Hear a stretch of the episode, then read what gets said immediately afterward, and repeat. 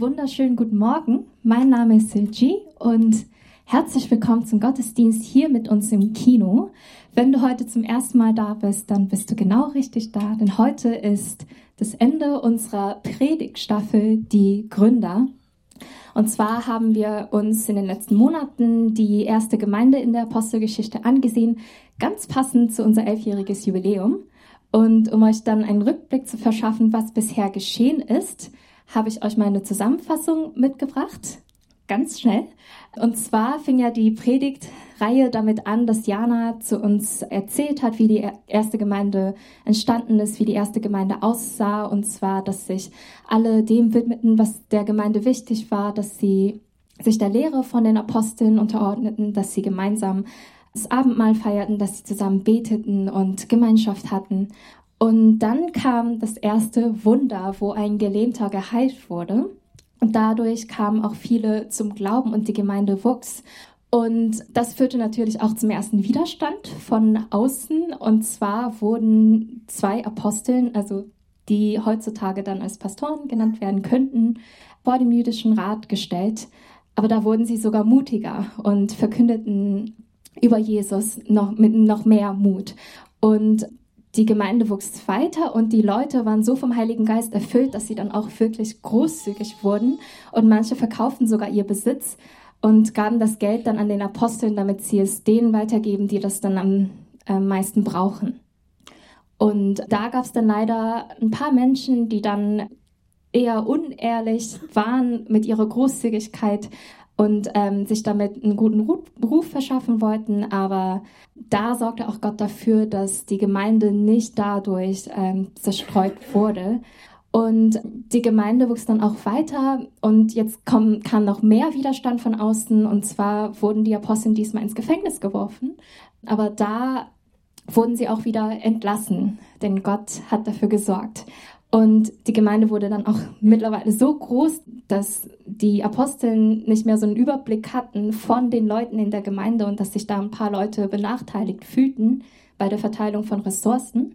Und da nannten die Aposteln sieben Helfer. Sie wählten sieben Männer aus, die dann ihnen bei der Arbeit helfen würden. Und einer von den sieben Helfern war Stephanus, worüber wir dann letzten Sonntag geredet haben oder gehört haben. Und dieser Stephanus, der war ein Mann, der war wirklich vom Heiligen Geist erfüllt, der war ganz nah zu Gott und hat große Wunder vollbracht. Aber dann wollten ein paar Männer, dass er damit aufhört und er wurde unschuldig angeklagt. Und Stephanus stellte sich dem und wurde dafür gesteinigt. Das war der erste Märtyrertod, worüber wir äh, letzten Sonntag gehört haben. Und jetzt geht die Geschichte weiter. Und zwar sind wir da, angelangt und ich möchte euch die ersten Verse von Apostelgeschichte 8 vorlesen. An diesem Tag begann für die Gemeinde in Jerusalem eine harte Verfolgung. Alle, die zu ihr gehörten, zerstreuten sich über Judäa und, und Samarien. Nur die Apostel blieben in Jerusalem zurück. Ein paar fromme Männer begruben Stephanus und hielten großen, eine große Totenklage für ihn. Saulus aber wollte die Gemeinde vernichten. Er durchsuchte die Häuser und ließ Männer und Frauen ins Gefängnis werfen. Da könnt ihr gespannt sein auf das, was Dirk ähm, uns heute predigen wird. Da ist natürlich die Frage, ist das das Ende? Und ähm, schon mal als kleiner Tipp, ich glaube, am Ende dieser Episode wird dann so ein schwarzer Bildschirm sein und da wird draufstehen, to be continued. Genau. Und nun lasst uns, nun lasst uns zusammen Gott einladen, in uns hier mit uns zu sein.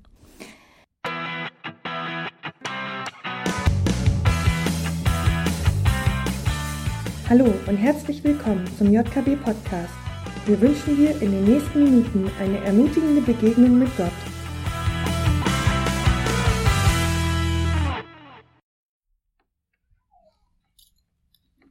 Guten Morgen. Ist es nicht herrlich, dass endlich Herbst ist? Zeitumstellung war. Man kann jetzt abends wieder ohne schlechtes Gewissen schon 17 Uhr im Dunkeln sitzen äh, und Sachen machen, die man erst im Dunkeln macht. Natürlich nur gute Sachen, aber ah.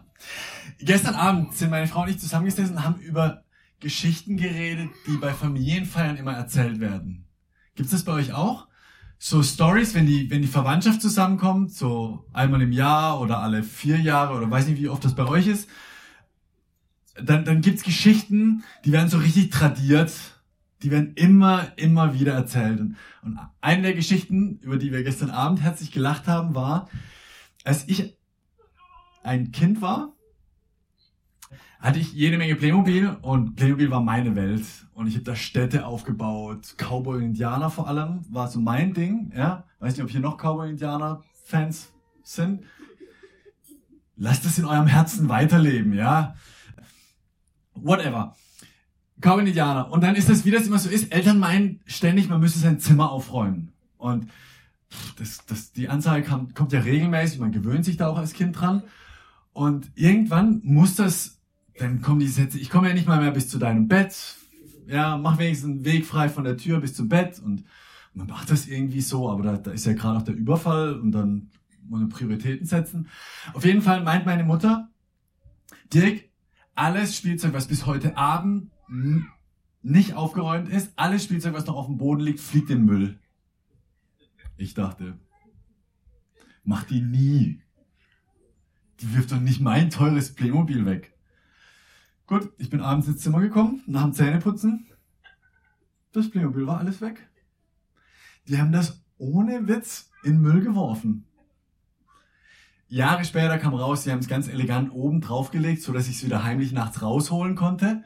Äh, aber das ist so eine Geschichte, die wird bei uns immer erzählt, dass meine Eltern mein Spielzeug in den Müll geschmissen haben. Aber das ist nur ein einziges Mal passiert. Die haben das nie mehr mir angedroht. Man könnte jetzt meinen, was für furchtbare Eltern hast du, die dein Spielzeug wegwerfen, mit solchen Sachen drohen. Das ist nur ein einziges Mal passiert, aber das wird immer, immer, immer wieder erzählt. Und wenn jemand bei uns zu Familienfeiern kommt und die Geschichte hört, dann könnte denken, meine Eltern sind Spielzeugwegwerfer gewesen. Warum ich euch die Geschichte erzähle, macht später Sinn für euch. Aber ich finde sie auch nett. So, wir gehen weiter. Wir sind ja bei der Geschichte der Apostel, der ersten Christen und schauen uns heute den nächsten Abschnitt an, der so tradiert wurde, der weitererzählt wurde, der so wichtig war, dass Lukas einige Jahre danach das in seine Memoiren über die erste Zeit der Christen äh, aufgeschrieben hat. Und Nathanael hat letzte Woche erzählt, wie die erste Christenverfolgung ausgebrochen ist und dass die fliehen mussten, viele aus Jerusalem in die Nachbarländer. Und äh, viele von euch haben in den letzten Jahren in der Flüchtlingshilfe mitgeholfen und ihr habt Geschichten gehört von Menschen, die fliehen mussten und wisst, dass Flucht kein Spaß ist. Und das ist heute genauso wenig, wie es damals war fliehen tut man nicht freiwillig. Und fliehen tut man nicht mit einem gebuchten Ticket, mit einem TUI-Flieger, sondern Flucht ist immer Ausnahmezustand und Flucht ist immer Schmerz und Flucht ist immer Ungewissheit und Angst. Und so ging es den Christen damals genauso. Und ein Teil der Christen, die mussten nach Samaria fliegen, fliehen zu Fuß. Und Samaria war, war jetzt das war mehr wie, wie Deutschland und Frankreich nach dem Zweiten Weltkrieg. Die konnten sich nicht leiden. Das war eine alte Feindschaft, obwohl man eng beieinander gelebt hat und eigentlich fast miteinander verwandt war. Aber Samaria war eigentlich Feindesland. Aber sie wussten nichts anderes, als in dieses Feindesland zu fliehen, um ihr Leben zu retten. Und ich möchte mit euch anschauen, was passiert denn mit diesen Christen, die ins Feindesland fliehen müssen. Apostelgeschichte 8, wenn ihr die Bibel dabei habt, darf die gerne aufschlagen, ab Vers 4. Die aus Jerusalem geflohenen Gläubigen verkündeten überall die rettende Botschaft von Jesus. Einer von ihnen war Philippus. Er kam in eine Stadt in Samarien und verkündete den Menschen dort, dass Jesus der von Gott gesandte Retter ist. Die Einwohner hörten ihm aufmerksam zu. Alle waren beeindruckt von seinen Worten und von den Wundern, die er wirkte. Böse Geister wurden ausgetrieben und verließen mit lautem Geschrei ihre Opfer. Es wurden auch viele Menschen geheilt, die gelähmt waren oder andere körperliche Gebrechen hatten. Darüber herrschte große Freude in der ganzen Stadt. Abgefahren, oder? Ist das das, was wir erwartet hätten, wenn wir hören, da sind welche geflohen in Feindesland. Ich finde das beeindruckend. Diese Christen machen aus ihrem Glauben kein Geheimnis, die machen kein Geheimnis aus ihrer Fluchtursache, sondern, sondern erzählen das, weil sie davon überzeugt sind, dass das, dass es sowas Wichtiges und, und sowas Weltveränderndes und Lebenveränderndes ist, dass sie das selbst da weiter erzählen, wo sie nicht willkommen sind. Und die, die Folge, und, und sie bieten den Menschen da an, für sie zu beten und, und dann immer, Suji hat es in der Anmoderation gesagt, immer wenn in der Apostelgeschichte so, so Wunder passieren, sind die ja nicht zum Selbstzweck, sondern sind die, da steht auch immer, müssen wir genau hinschauen, steht immer Wunder und Zeichen. Und dieses Zeichen meint wie, wie eine Unterstreichung. Nämlich, die ersten Christen erzählen anderen, wer Jesus Christus ist und, und was das mit ihrem Leben zu tun hat. Und als Unterstreichung von dem, was da passiert ist, passiert Übernatürliches. Stellt Gott sich dazu und, und Menschen werden gesund und andere abgefahrene Dinge passieren. Und die machen das und dann, und dann bricht, und das scheint eine Stimmung zu sein, dass man, dass sie das annehmen in Samaria und da bricht eine Euphorie aus in der Stadt. Das finde ich das nächste Großartige. Die Christen gehen da nicht freiwillig hin, die machen kein Geheimnis aus ihrem Glauben. Und das Endergebnis ist, dass eine, eine ganze Stadt so eine positive Grundhaltung bekommt, weil sie merken, um uns herum passieren unglaubliche und unglaublich gute Sachen. So. Merksatz vielleicht für, für, diesen, für diesen ersten Abschnitt ist, Gott kann aus schwierigen Situationen gute Dinge wachsen lassen. Oder wie, wie Paulus es, es später im Römerbrief schreibt, denen, die Gott lieben, müssen alle Dinge zum Besten dienen.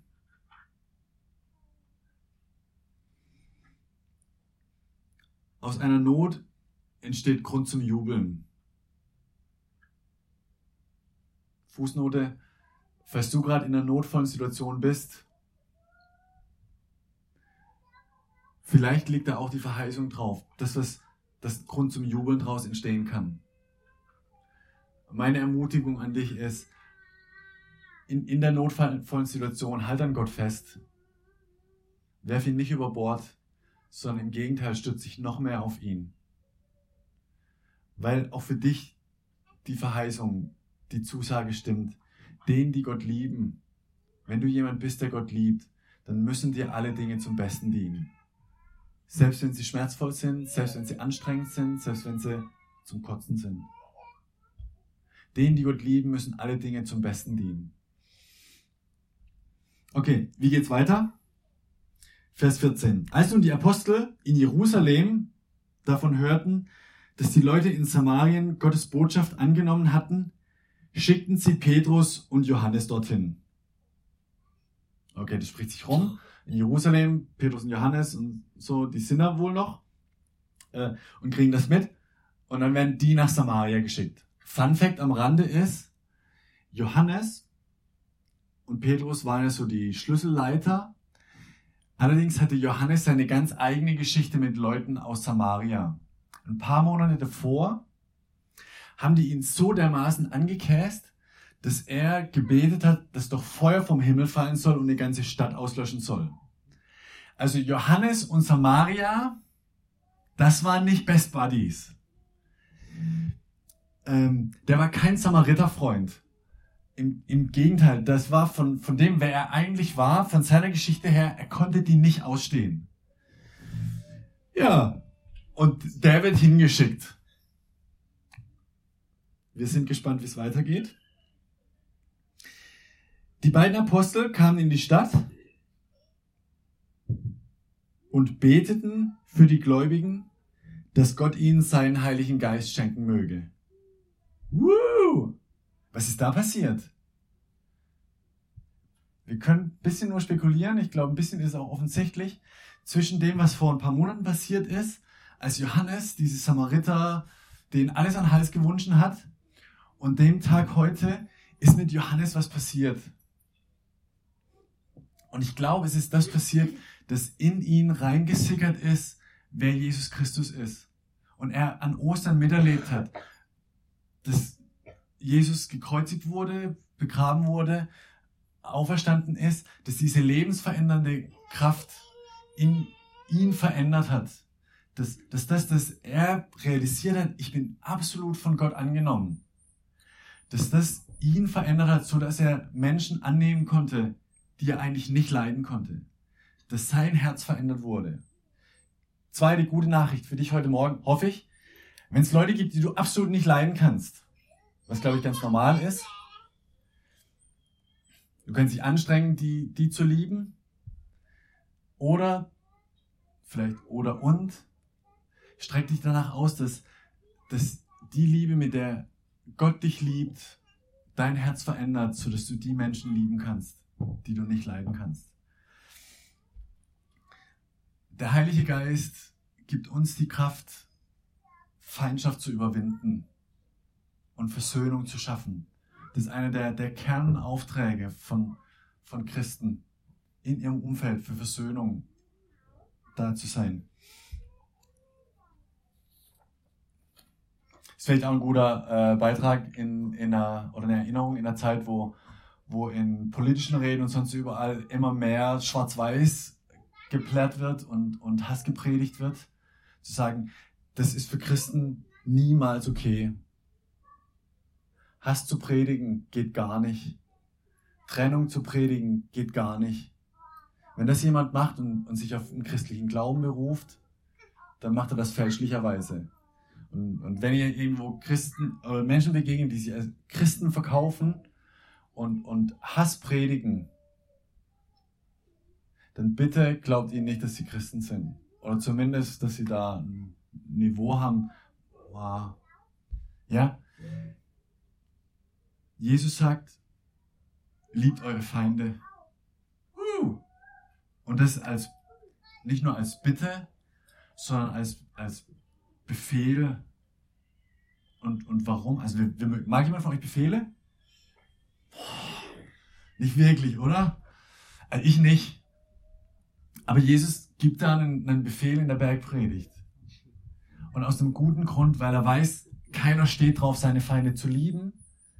Aber das ist der Weg, ähm, wie Freiheit und Versöhnung in mein Leben reinkommt indem ich meine Feinde lieb. So, betet für die, die es nicht gut mit euch meinen. Vielleicht Übertrag Nummer zwei. Wenn dein, und, und dann ist egal, ob das zwischen Nationen ist oder zwischen Arbeitgeber und Arbeitnehmer, zwischen Kollegen oder, oder in der Familie oder in der Gemeinde. Lasst uns für die beten, die es nicht gut mit uns meinen. So, wie geht's weiter? Vers 16. Denn bisher hatte kein, also Johannes und, und Petrus kommen und beten, dass die in Samaria den Heiligen Geist empfangen. Denn bisher hatte keiner von ihnen, den Leuten in Samaria, den Geist empfangen. Sie waren nur auf den Namen des Herrn getauft worden. Als ihnen die Apostel nach dem Gebet die Hände auflegten, empfingen sie den Heiligen Geist. Die neuen Christen in Samaria machen, als Petrus und Johannes kommen und ihnen die Hände auflegen, die, die dritte christliche Grunderfahrung. Also das erste, Gott liebt dich und nimmt dich an. Das zweite, Gott vergibt dir äh, deine Schuld durch Jesus. Und das dritte, Gott erfüllt dich mit dem Heiligen Geist. Sie bekommen den Heiligen Geist und letztlich erst dadurch sind sie ja in der Lage, als Christen zu leben. Wenn wir versuchen, das, was, was es heißt, als Christ zu leben, auszuleben, ohne den Heiligen Geist zu haben, dann ist es mega anstrengend, weil aus unserer Kraft raus, das ist nur Moralismus, das ist ja nur, das kann ja keiner. Lieb deine Feinde als Beispiel. So. Die Frage ist aber, fand ich im Vorfeld, warum müssen Petrus und Johannes nach Samarien kommen, um für die zu beten, damit die den Heiligen Geist bekommen. Schon mal überlegt? Warum braucht es diese zwei Oberchristen aus Jerusalem, dass die nach Samarien kommen, um für die zu beten, Und die Frage, die dahinter steckt bei diesem Text ist, und jetzt kommt es zu, zu der ähm, Spielzeuggeschichte, ist das, was Lukas hier schreibt, ist das aufgeschrieben, weil es typisch ist für das, wie es im Neuen Testament läuft, wie es bei Christen läuft? Oder hat es aufgeschrieben, weil es untypisch ist? Ist das, was hier passiert, normal oder ist es unnormal? Denk mal kurz drüber nach, was denkst du? Typisch oder untypisch? Normal, unnormal?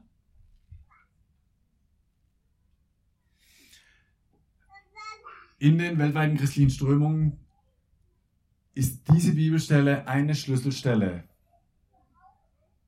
für Katholiken und für, für Pfingstler, zu sagen, es gibt, also die, die füllen das inhaltlich dann unterschiedlich, aber letztlich geht es auf das zurück, dass es ein, so zwei Stufen gibt im Christsein.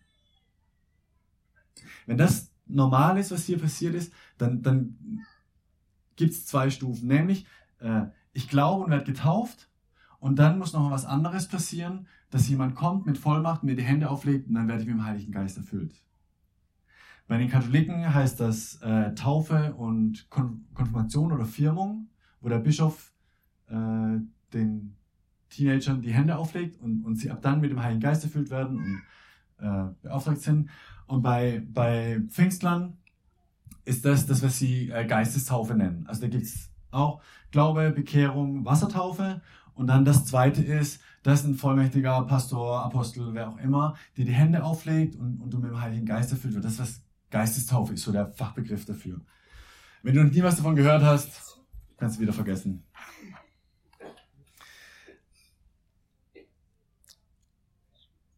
Langer Rede, kurzer Sinn. Ich glaube, dass es nicht eine zweistufige Sache ist. Sprich, ich glaube nicht, dass diese Stelle hier drin steht, weil sie typisch ist, sondern eher, dass sie drin steht, weil sie so ungewöhnlich ist. Warum denke ich das? Äh, ganz einfach, lesen wir davor in Apostelgeschichte und danach und lesen wir in Evangelien. Und das ist die einzige Stelle, wo das so deutlich auseinandergeht. Sondern sonst immer sind, sind diese Elemente zusammen, dass, dass Menschen erkennen, wer sie vor Gott sind, Buße und Umkehr, dass Glaube kommt, dass sie, dass sie getauft werden und mit dem Heiligen Geist erfüllt werden. Und da, an der Stelle ist vielleicht auch eine Anfrage an uns, wie wir Glauben leben, dass, dass wir Taufe so weit nach hinten schieben manchmal.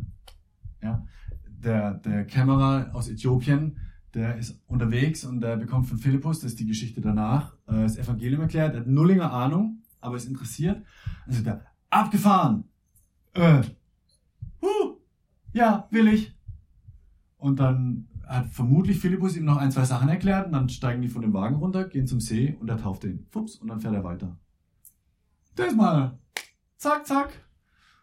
Aber, hm, ähm,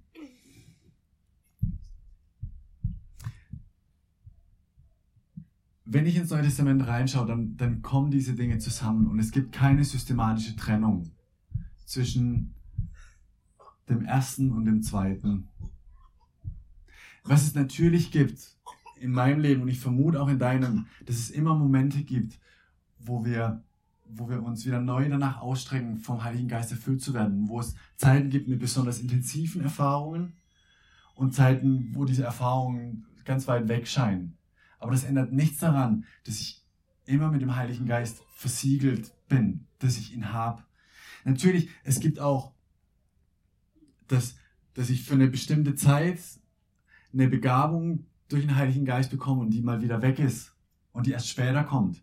Das alles gibt's. Das ist alles ganz normal. Aber es hat nichts mit fortgeschrittenes Christsein oder nicht zu tun. Ähm, und natürlich legen wir auch Leuten die Hände auf, um für sie zu beten. Und das ist eine starke Symbolik und auch, ich glaube, mehr als eine Symbolik, dass da eine, eine Kraft sich auch überträgt. Aber es hat nichts mit einer Geistestaufe zu tun, sondern ist das ganz normale was Christen untereinander praktizieren. Und dann lege ich dir die Hände auf und du legst mir die Hände auf. Da geht es auch nie um Hierarchien oder so, sondern, sondern um Brüder, die füreinander und Schwestern, die füreinander da sind und sich unter den Segen Gottes stellen. By the way auch, wenn wir Abendmahl austeilen, das muss auch kein Pastor machen. Wieso? So, Aber ich hoffe, das macht ein bisschen Sinn für euch. Die Frage ist dann ja aber immer noch, warum in der Stelle kommen Petrus und Johannes und marschieren da hoch? Warum muss das so sein? Äh, bisschen ist es Spekulation, was jetzt kommt, aber ich glaube begründete Spekulation. Anfang Apostelgeschichte, Anfang von unserem Buch, bekommen die Jünger, die Christen in Jerusalem einen Auftrag. Ihr werdet meine Zeugen sein in Jerusalem, in ganz Judäa, in Samaria und bis ans Ende der Welt. Die einfachste Erklärung für das, was in unserem Text heute passiert, ist, dass das Evangelium hier das erste Mal aus dem jüdischen Landstrich rausschwappt, geprügelt wird, flieht, durch, da reinkommt. Und diese Menschen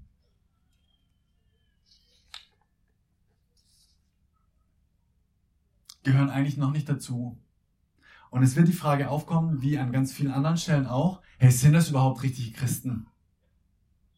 Wir haben das, äh, als Cornelius, der, der Römer, der eigentlich nicht mal in ein jüdisches Haus durfte, äh, Christ wird, dann, dann merkt man, wie wichtig das ist, dass, dass Petrus damit dabei ist, als, als die zentrale lebende Autorität, um zu sagen, das ist in Ordnung, das ist jetzt ein Christ. Und da kann keiner von euch sagen, nee, nee, nee, das ist so gar kein richtiger Christ, der ist nicht jüdisch und so, und der, ja, das ist ja nur so ein Halbchrist vielleicht, ein Mischling. Oder, oder als die, ähm, die ersten Griechen in, in Antiochia Christen werden, also weiter nördlich, dann ist auch, wird, wird Barnabas als einer der zentralen Autoritäten aus Jerusalem nach Antiochia geschickt, um damit sicherzustellen, genau, das sind richtige Christen und da gibt es keinen Klassenunterschied. Und jetzt überlegt mal, das sind Menschen aus einem verfeindeten Volk, und die nehmen den, unseren Glauben an. Dass da keine Trennung reinrutscht, dass da kein, kein Überheblichkeit oder Minderwertigkeit reinrutscht. Ich glaube, dass das ein besonderes Signal braucht. Und ich glaube, meine These, dass das der Grund ist, warum die Christen, die Neuchristen in Samaria nicht sofort den Heiligen Geist bekommen haben sondern da kamen die zwei Jungs von Jerusalem und haben mit ihrem Kommen ganz klar gesagt, ihr gehört absolut und vollwertig zur Familie Gottes von jetzt an. Und als Zeichen dafür, dass es da keinen Unterschied gibt zwischen Juden und Samaritern, dass diese Trennung, die über Jahrhunderte bestanden hat, dass die bei Christen keine Rolle mehr spielt. Deshalb legen wir euch die Hände auf und beten euch. Und Gott stellt sich dazu und erfüllt sie mit dem Heiligen Geist und, und besiegelt, dass diese Feindschaft beendet ist. Macht das Sinn? Wenn nicht, lass uns danach diskutieren. Also ich habe Bock drauf für die Theologie-Schaber, ja. Aber ich finde, das macht Sinn. Ähm, weil Spaltung immer eine Gefahr ist, weil Missverständnisse immer eine Gefahr sind für die Einheit und die Einheit was Kostbares ist. Ähm so. Wir sind am Ende der Predigtreihe und haben nächste Woche ein, ein großartiges äh, Jubiläumsgottesdienst zu, zu den elf Jahren, wo wir unterwegs sind. Und wer, wer in seine Apostelgeschichte reingeschaut hat, merkt, hey, wir sind bei Kapitel 8. Das geht bis 24 oder so. Warum machen wir da jetzt Schluss? Weil der Advent bald kommt, um ehrlich zu sein. Und weil wir mit nächster Woche äh, keinen Schlusspunkt setzen wollen an das, äh, an das, was bisher war, sondern wie mit der Apostelgeschichte und wie mit dem Text heute einen Doppelpunkt setzen wollen. Das Evangelium hat sich immer weiter ausgebreitet. Diese gute Nachricht, dass, dass Gott Versöhnung schafft zwischen ihm und uns Menschen und dadurch zwischen Menschen und Menschen, die, die hat sich weiter ausgebreitet, bis zu uns heute. Und ähm, wir wollen das als einen Doppelpunkt nehmen, zu sagen, wir wollen weiter genau dafür leben und dafür beten und uns dafür einsetzen, dass sich diese gute Nachricht weiter ausbreitet. Und ich habe keine Ahnung, was das für uns als JKB bedeutet. Das dürfen wir jetzt eigentlich so laut nicht sagen, aber wir wissen es nicht genau. Wir gehen weiter, einen Schritt nach dem anderen und gucken, wo Gott uns hinführt. Ob das bedeutet, dass wir irgendwann mal hier zweimal das machen, weil es zu voll ist, äh, ob das bedeutet, dass wir, dass wir wie in den letzten Jahren Gemeindegründer aussenden nach Toronto, nach Oderin, nach Frankfurt letzte Woche in, in Jan ob das heißt, dass wir in Adlershof was anfangen, in Moabit, in, keine Ahnung. Ehrlich nicht. Und es nervt mich manchmal, dass ich es nicht weiß. Aber ich glaube, es ist ganz normal. Aber dass wir, dass wir diesen, diese Schritte weitergehen, so wie es die ersten Christen gegangen sind.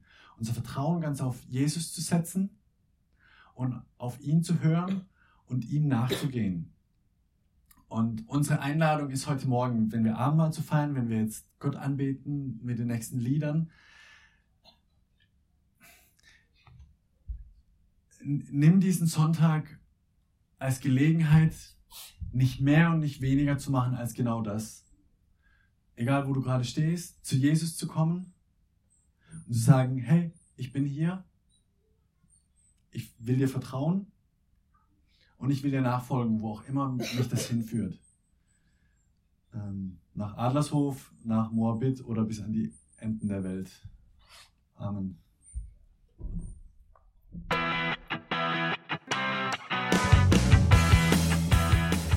Wir hoffen, dass dir dieser Podcast weitergeholfen hat und du eine spannende Begegnung mit Gott hattest.